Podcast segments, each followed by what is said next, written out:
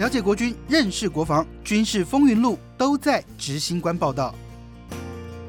执行官报道，我是执行官杨正全，欢迎在好听 FM 收听的朋友，还有在 YouTube 上面收看的铁粉，跟大家问好。这个星期执行官报道要跟大家来谈谈，就是。这个星期的汉光演习，汉光三十七号演习，今年最受瞩目的就是加东战备道的起降演练。那当然，很多军事迷都会说，其实加东战备道是不是有所谓的加东魔咒？因为十年前的加东战备道起降的时候，因为下大雨，最后战机是没有降落，所以很多人都认为台湾的这个所谓战备道的拼图就是少了这么一块。那其实，在这个星期的星期三。要来战备到起降的时候，前一天晚上星期二也下雨，很多人就在担心是不是这加东魔咒又要发威。那当然，其实，在更早之前，其实就是在两个星期前预演的时候，F 十六 V 降落在平北机场的这个滑行道上，还出现了这个意外，就造成吃土，所以呢，让更多人都觉得这个加东战备道是不是有这个所谓的加东魔咒？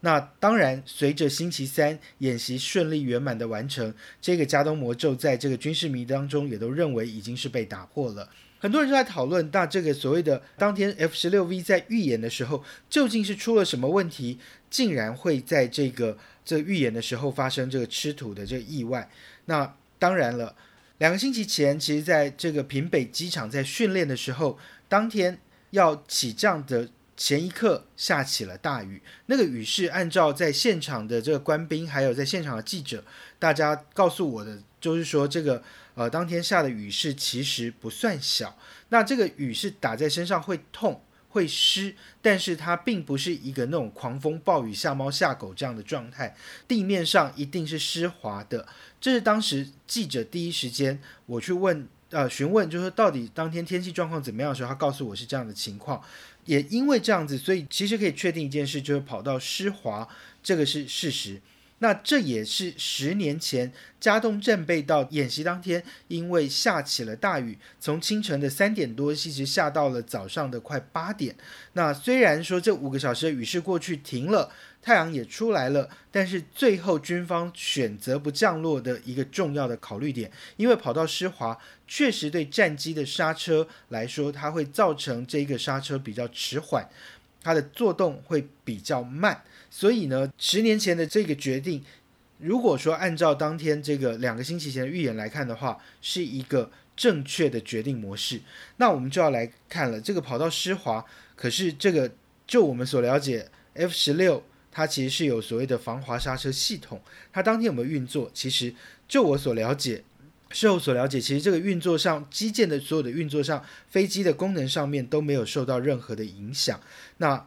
当天确实跑道一定是湿滑的。那前一架降落的金国号，它可以顺利的降落滑行，最后也到停等区来等待后面的战机降落。那 F 十六 V 到底发生了什么问题？其实我觉得最厉害的还是后面的幻象哦，因为。F 十六 V 在确定冲出跑道之后，它也放了这个所谓的这个阻力伞。其实这个阻力伞一放之后，其实它会停在跑道上。如果演习两分钟一架次这样降落的状态的话，这个阻力伞很可能会影响到幻象战机的降落。那就当天记者的形容是，这个阻力伞。放下来之后，其实 F 十六 V 已经是快要对正跑道的时候，它后来还是拉了起来，再绕了一圈之后才重新降落。当天按照记者这样告诉我重建这样的现场的时候，其实你就可以知道这个换上战机的这个飞行员，他当天遇到紧急状况的时候，他做了第一个紧急处置，第二个是他还是很顺利的。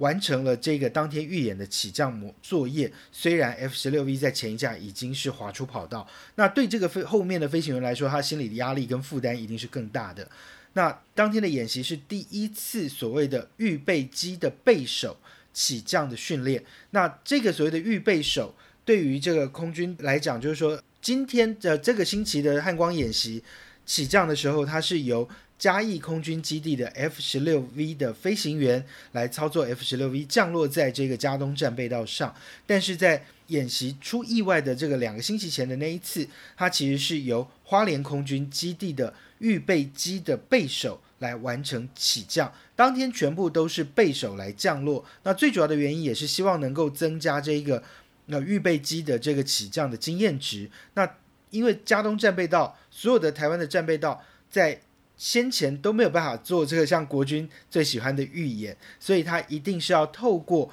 其他类似的场地来做这样的演训。那当天其实，在嘉义平北跑道。的滑行道来进行演习，那这个由预备手来降落，那也是预备手第一次在这个短跑道，在非正规跑道上来起降。那当然，这个训练其实空军过去在汉光演习也都有在机场里头来做演练。那在战备道的演练来说的话，其实是也已经是行之有年。那十年前加东战备道就已经是进行过一次。那当然就是这一次对飞行员来讲也是一次功力的考验。那到底出了什么问题，他会滑出去？我再去请教了一些飞行专家，还有请教了飞行员，也请教了一些懂飞机的教官。他们其实都说，其实当天应该是在这个气动力刹车上面，呃，时间过长所造成的。这个气动力刹车的过长，当然还有一个很重要的原因，就是很可能当天跑道也比较湿滑。那当然还包括了这 F 十六降落的速度是不是跟地面的这个湿滑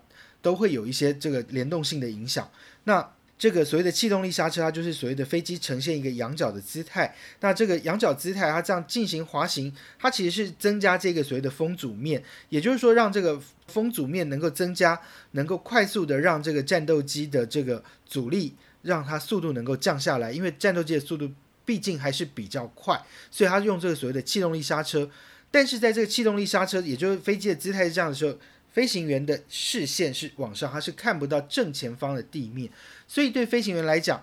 ，F 十六 V 当天他这样的气动力刹车，它的到跑道快要到尽头的时候，他才把这个鼻轮触地，也就是飞机姿态才呈现一个正常的状态。当飞行员看到这个跑道长度不够的时候，他其实反应也很快，他就立刻放出了阻力 F 十六才有的阻力伞。那这阻力伞放出来的时候，其实就是要增加它的战斗机的阻力，在这个紧急操作上面，它是正确的。但因为真的距离这个跑道的尾端已经是非常近的距离，所以它没有办法成功的让战斗机停在这一个所谓的跑道上头。那当然，平北机场的滑行道它是比加东战备道的这个道面还要再短，大概一百多公尺。所以其实当天其实到那个地方，它应该不是直线的再继续走，它应该是要往右转。他就是要往这个那个滑行道的另外一个方向前进。那当天其实看过影片的这个资深的教官，还有这个民航的飞行员，就是以前飞过战斗机的，他们告诉我的都是说，其实当时那样的速度，如果他选择右转，当然可以右转，但他说因为那速度还很快，战机有翻覆的危险，所以他说他觉得飞行员当天选择的方式是。正确的，那当然机鼻有受损，机身有轻微的受损，啊，后续还要再检修，但人员平安其实是已经算是不幸中的大幸。那当然最主要跟天气有关系，跟这个当天的刹车的状态也有一点关联。那当然很多人就会担心说，在这个加东站备道上，如果滑出去，旁边就是民宅，这对飞行员来说是一个非常巨大的心理压力哦。所以其实。就飞行员的角度来说的话，其实当天的演习，他们最重的是心理负担。它跟高速公路的战备道不一样，它是民宅就在路旁边，它并不像高速公路的战备道是比较高的，然后工厂啊或者是旁边的建筑物都离这个战备道都还有一一小段距离。所以呢，这个当天其实对飞行员来讲，他们心里的压力会是相对比较大的。那也因为是这样子，当天完成了这一个所谓的这个星期三完成了。国内的这个战备道最后一块拼图，也就所有的战备道都能顺利完成起降。其实对空军来说，这是一件非常重要的事情。这也验证了这一条战备道的这个，不管是道面的铺设，还有就是这个道面的设计，还有在旁边的周边的安全性上面，通通都必须要能够仔细的来考虑，才能够完成这一次的战备道演习。那现在这条战备道完成了之后，所有的战备道，包含仁德、麻豆、嘉义、民雄、彰化战备道，还有屏东的嘉东。这六条的战备道全部都完完整整的进行过这个战机的起降，其实这个对我们国内的这个战力来说，算是一个一次相当完整的验证。那这也花了呃，真的还蛮长的时间，将近二十年的时间。那其实战备道起降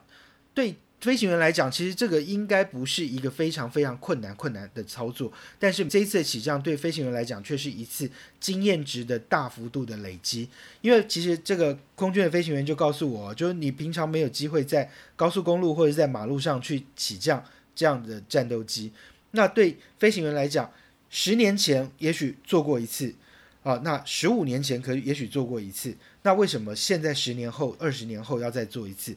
飞行员不一样，这经验有没有办法传承？能够降落的就是那一架次，上面就是两个人。那你说四种机型都只有一架次，也不过就是八个人，可能就十个人有这样的经验。那对空军来讲，这样的经验其实是非常宝贵的，因为只有真正去飞行过，你才会知道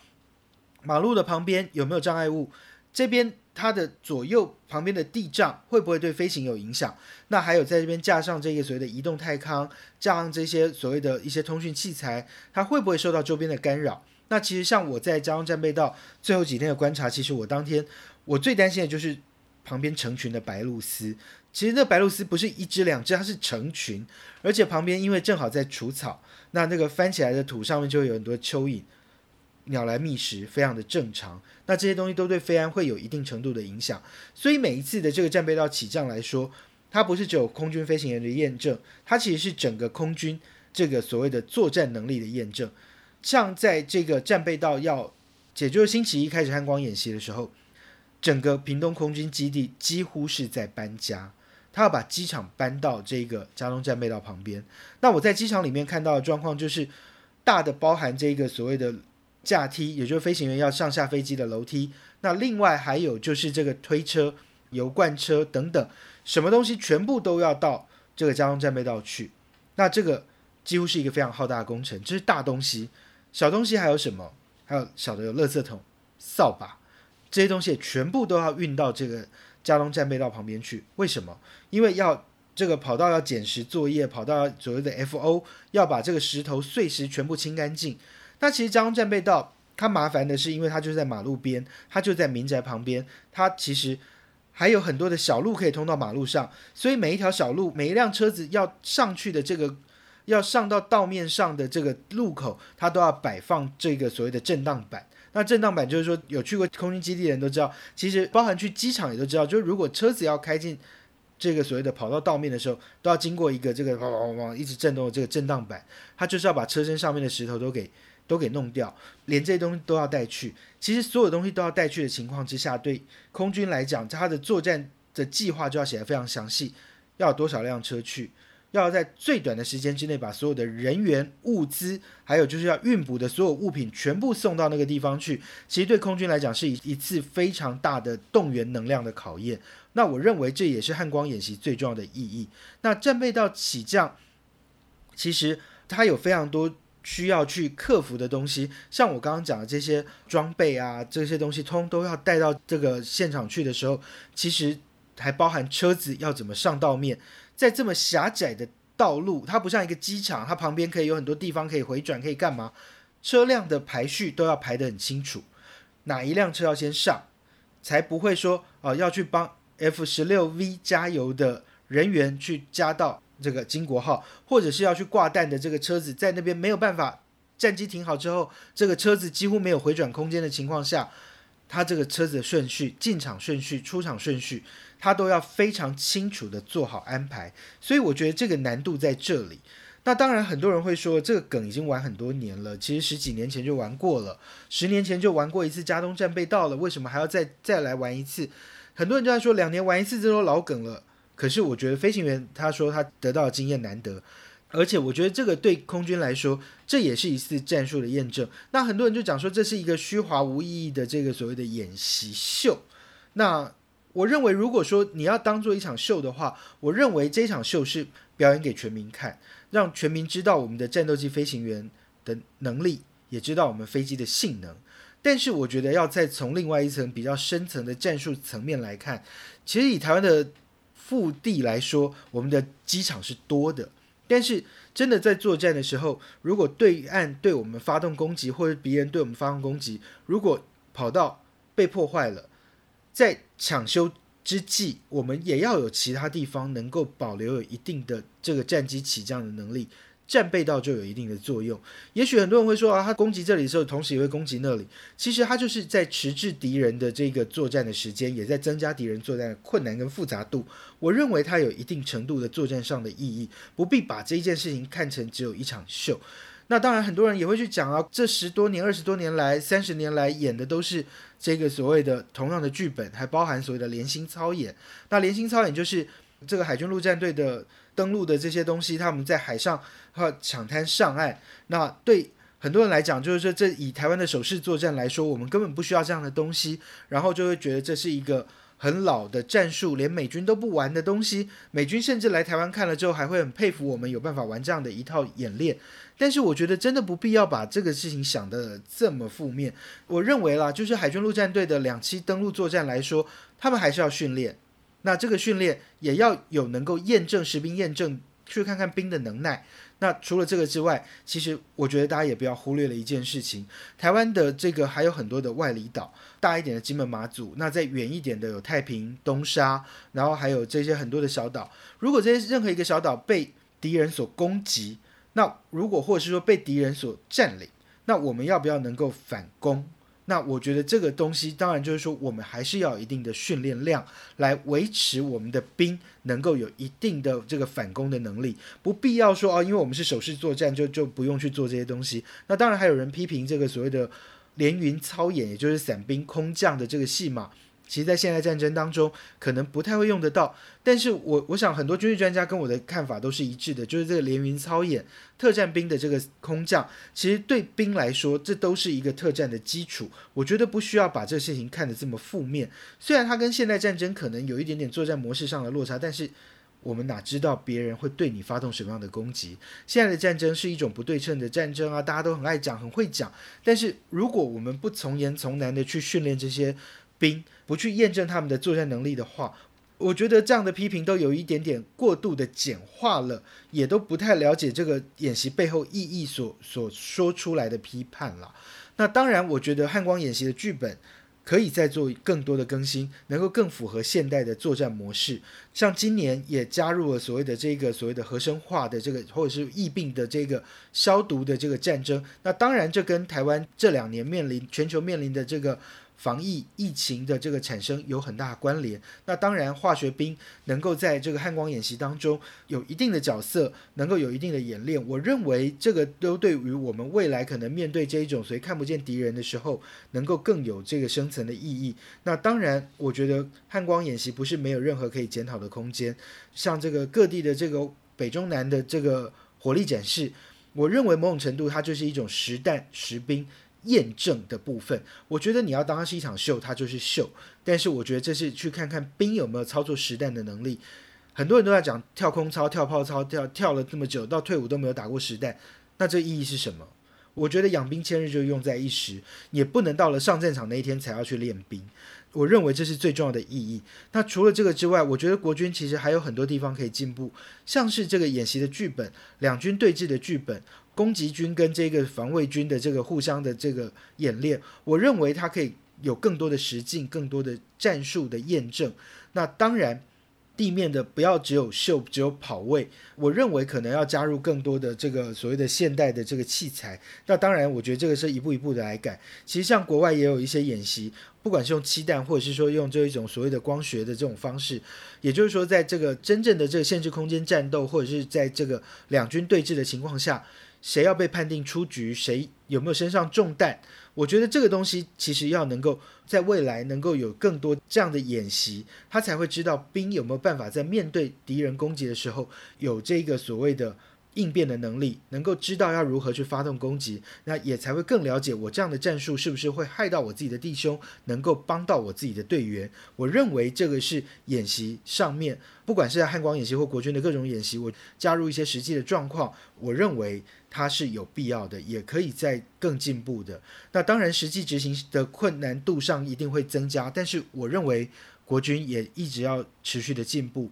那确实，国军有在进步。也许很慢，但是我觉得已经在进步了，就给更多的鼓励。那我觉得官兵在这次汉光演习的表现，现在我看来状况都还算稳定。虽然说还是会有一些小状况，但我认为已经算是越来越好。那尤其今年为什么说汉光演习特别累？因为遇到疫情，其实中间这段防疫的期间，所有的兵没有办法在一起，呃，人员要分开，要 A 处跟 B 处分流。那大家聚在一起练习的时间是很短的。那在这么短的时间之内，能够把汉光演习完成，我相信对官兵来说也是一次战斗力的累积。那当然，国军还可以做得更好，我们也希望国军能做得更好。那当然也希望我们的民众能够对国军能够建立更多的信心，那也给他们更多的鼓励。也许不完美，也许还有很多地方值得讨论跟进步，但是我相信大家都已经尽力了。